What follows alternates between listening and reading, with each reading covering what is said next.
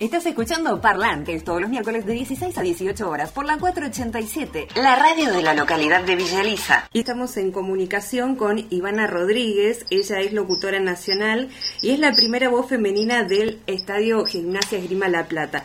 Bueno, eh, muy buenas tardes Ivana, eh, bienvenida al programa, ¿cómo estás? ¿Cómo estás? Feliz día atrasado, pero feliz día de la locutora para vos. Igualmente para vos, este, bueno, muy contenta de, estar charlando con vos y eh, bueno, la idea era eh, hablar un poquito eh, sobre tu desembarco en, en el estadio de, del Lobo, pero antes de eso me gustaría que que nos cuentes. Yo una vez tuve la oportunidad de, hacerte también una nota y me quedó grabado cuando me comentabas que de chiquita eh, ibas junto a tu mamá a la cancha. Si, si esa niña eh, que en ese momento este, iba a la cancha soñaba con lo que hoy te pasó, digamos.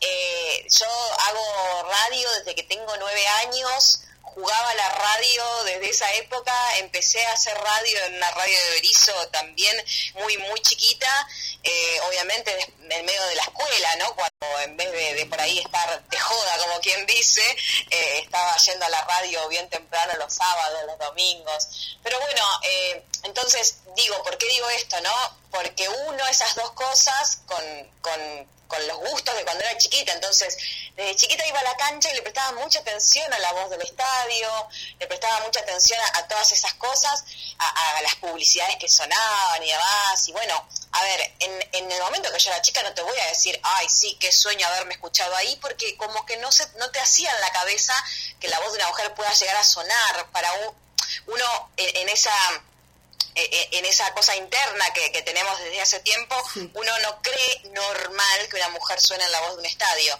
Pero bueno, con los de construcción que, que nos lleva, ¿no? toda esta revolución que, llevamos, y ahí nos empezamos a pensar y decir, che, pero ¿por qué no podría? Y bueno, eh, se transformó en un sueño un tiempo a esta parte, que lo busqué de alguna manera, que insistí para que eso se logre, que mandaba una carta a cada comisión directiva que asumía para ofrecer de alguna manera mis servicios de locutora, para lo que sea, para la voz del estadio, para conducir un evento de patín, de básquet, de entrega de premios, de algo. Y bueno, eh, hasta que nunca me contestaron, hasta que me contestaron. Buenísimo. Y mm, imagino que, bueno, en todo este tiempo también que vos has eh, logrado conquistar este derecho también, ¿no? Em, y que has recibido muchos reconocimientos también por parte de la legislatura bonaerense. Em, ¿Qué sentís en particular con el reconocimiento de que por ahí desde un simple comentario que te hace eh, alguna mujer de, de sentirse orgullosa de, eh, negra, vos conquistaste un derecho de todas, o sea, sos la voz eh, tu voz representa la voz de muchas. ¿Qué, ¿Qué te pasa por la piel en ese momento? Y es un montón, pero lo comprendo en el sentido de que yo me hubiese puesto igual si cualquier otra mujer locutora hincha del lobo hubiese tomado el micrófono. Sí. Entonces me siento igual y, me siento agradecida a, a que, bueno, eh, se me haya dado a mí, pero que haya sido mi club el, uno de los principales pioneros y generadores de, esta idea, ¿no? De que una mujer profesional, hincha de su club, sea parte, ¿no? De, la cabina de voz del estadio. Entonces, la verdad que eh, em, a veces creo que es un montón pensar eso, ¿no? Que mi voz está la voz de muchas. Eh, me, me, parece, no sé, por momentos me parece que es un montón, pero por momentos me parece que digo, no, está bien, porque eh, somos un montón las que queremos ocupar diferentes espacios, pero no por el solo hecho de ser mujeres, mm. sino por el hecho de estar capacitadas para hacerlo. Eh, el, lugar de voz del estadio particularmente siempre fue un lugar que primero fue ocupado por hombres porque en realidad lo ocupaban las personas que estaban encargados de prensa mm. y las prensas de los clubes generalmente eran varones. ¿Por qué? Porque los periodistas deportivos generalmente eran varones, ¿no? Y viene todo como una como de una historia un poco más larga que eso. Eh, ni, siquiera eran locutores, ni siquiera estaban capacitados para hacerlo. Eh, la voz del estadio no es solamente un lugar en donde se dicen, no sé, publicidades o, las formaciones, que es lo que la gente escucha. Es un trabajo un poco más grande que tiene que ver con la seguridad del estadio.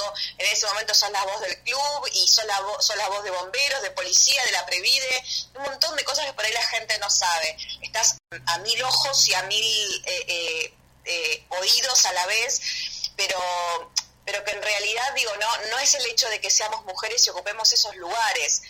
Nos basamos en, en la idea de que somos mujeres, porque somos poquísimas, somos ocho en el país, con los cientos de, clubes que hay a lo largo y a lo ancho del país, ¿no? Entonces hay una desigualdad muy grande, no solamente en que no son profesionales de la voz los que están en las cabinas, sino que somos solamente ocho mujeres.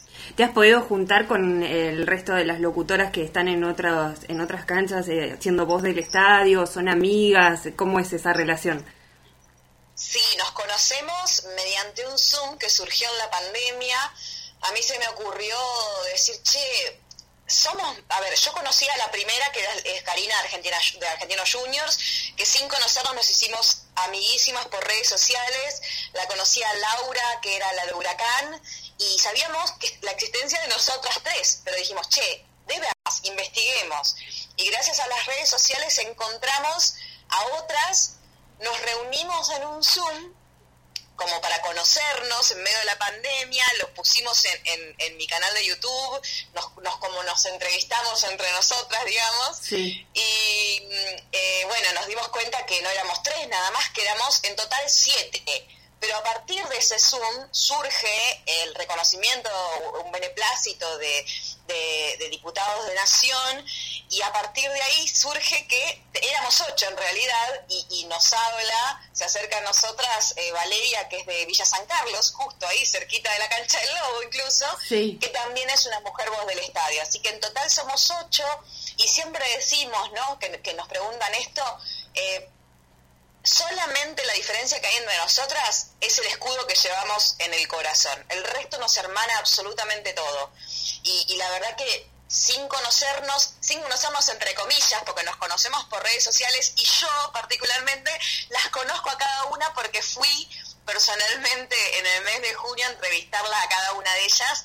Así que yo tengo el gusto de haberlas conocido personalmente a todas porque estoy haciendo mi tesis para recibirme de, periodista y mi tesis tiene que ver con, las voces del estadio femeninas. Así que hablé con todas personalmente. Ah, buenísimo, buenísimo. Mira qué interesante también que, que hagas la tesis sobre, sobre este tema. Me encanta. Sí, sí, es un documental, va a ser un documental, está obviamente todavía en todo, todo el proceso, que, me imagino que ya sabes de qué se trata.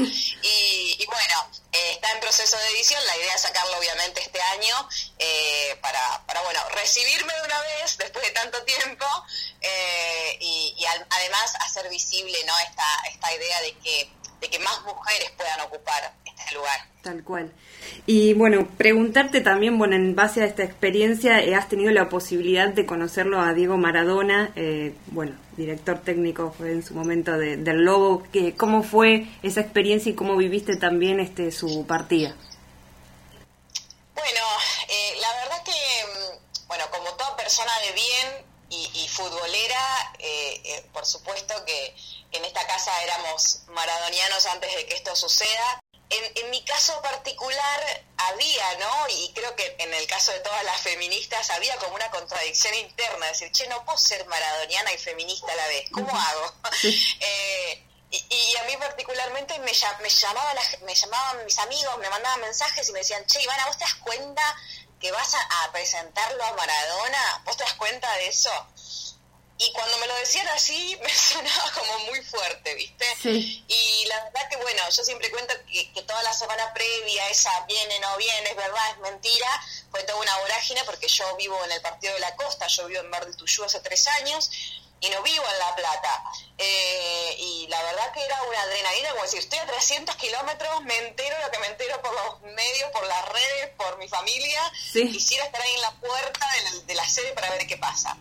Bueno, desde que, desde que se contó que vino, desde que se afirmó que vino y, cuando fue esa recibida en, el estadio, me tocó la oportunidad de que por primera vez estar en el campo de juego, porque siempre estaba en la cabina y por primera vez pude estar en el campo de juego, que la gente me vea y yo ver a la gente a ver cómo reaccionaba a eso, que no sabíamos en realidad de qué se trataba, ¿no? Que, venga el mejor del mundo a dirigir tu club era como un montón. Creo que hasta que no lo vimos salir por la manga no, no creímos en que esa era realidad. Y la verdad que vivir eso en el campo de juego, presentarlo, que, que además también mi voz salga en canales de todo el mundo, ¿no?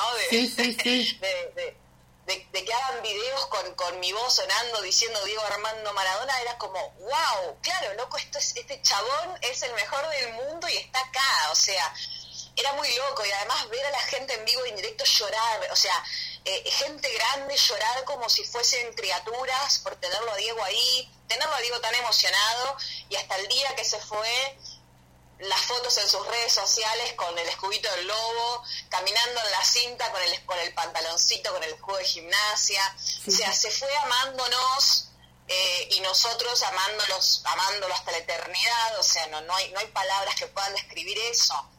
A mí como profesional fue lo mejor que me pudo haber pasado y eh, eh, no sé qué otra cosa igual me puede llegar a pasar siendo voz del estadio, qué otra cosa más grande me puede llegar a pasar y qué cosa más triste puede llegar a pasar también como para que lo tengamos que haber despedido eh, y además no haber podido despedirlo con gente en el estadio, ¿no? Con, por, medio de esta pandemia que, viene a maltraer. Bueno, su despedida, que fue en el año, eh, eh, cuando cumplió 60 años, que estuvo ahí, en, que todos lo vimos y que fue su última presentación en público, que también, bueno, lo presenté y, le decía feliz cumpleaños en el nombre de todos los triperos y triperas. No fue en el estadio como él hubiese tanto querido, pero bueno, esto es lo que estamos viviendo, esta es la que nos tocó y bueno, la, recordaremos de esta manera.